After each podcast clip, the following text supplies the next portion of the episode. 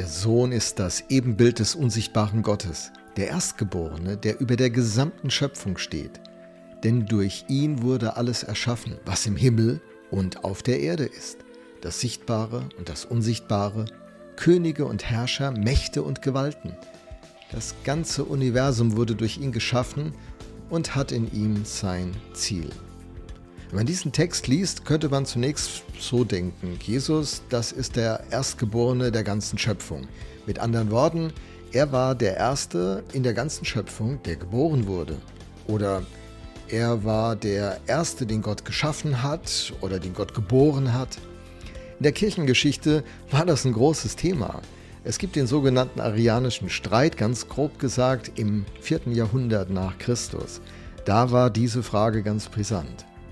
Nun, wenn man in den Text genau hineinschaut, merkt man, das steht nicht so genau da, wie das so missverstanden werden könnte.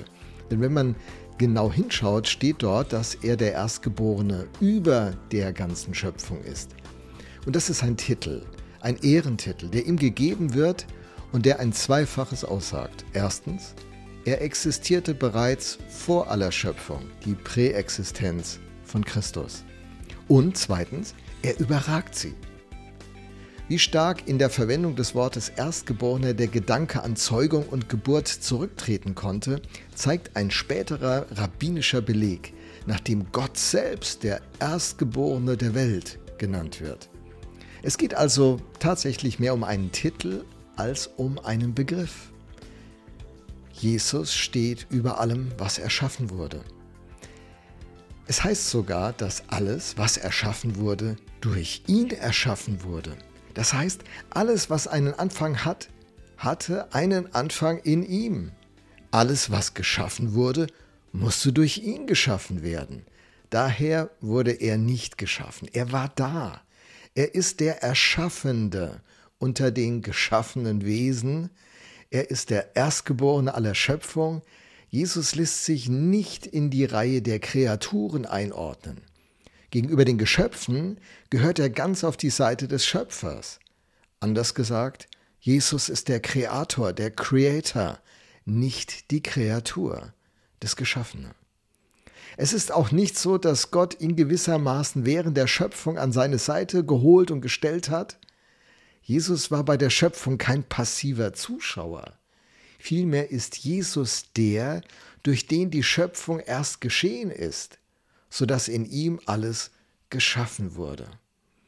Es heißt ja hier in unserem Text, denn durch ihn wurde alles erschaffen. Und dann kommt diese Aufzählung, was das umfasst. Das ganze Universum, also alles, was wir täglich sehen, ist durch Jesus in Existenz gekommen. Jeder Mensch, der uns begegnet, jede Blume, die wir pflücken, jeder Schluck Wasser, den wir trinken und jeder Stein, an den wir stoßen. Alles ist in ihm, in Jesus geschaffen. Und zwar nicht nur die Dinge auf dieser Erde, die wir sehen und auch nutzen, gebrauchen, auch die Dinge, die wir nicht sehen, die in den Himmeln. Jesus ist nicht nur der Zuständige für die sogenannte Erdenwelt und das irdische Leben, die irdische Schöpfung. Er ist auch zuständig für die Himmelswelt.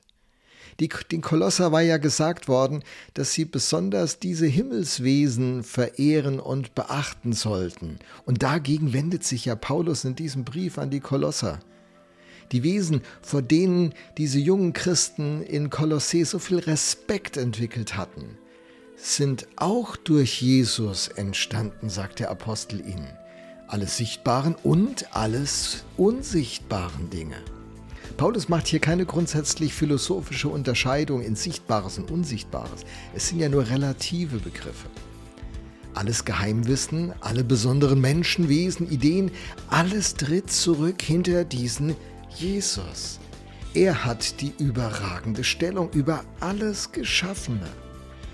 Und es ist tatsächlich sogar so, dass die ganze Schöpfung mit allem ihr Dasein überhaupt erst ihm verdankt. Wie gewaltig ist diese Perspektive, dieser Horizont, den Paulus uns hier öffnet. Was kann uns da noch schocken? Selbst der Tod kapituliert vor diesem Jesus. Da steht er an der Gruft von Lazarus und ruft ihn nach vier Tagen, er hat schon gerochen, heraus, zurück ins Leben. So mächtig ist er. Das Gottesbild ist absolut entscheidend für einen starken Glauben eines Menschen, der etwas bewegt. Das haben wir schon gesagt. Die Frage ist also, wie mächtig ist dieser Gott? Wer spricht das letzte Wort in diesem Leben? Wer entscheidet zwischen wahr und unwahr, gerecht und ungerecht? Paulus sagt, Jesus.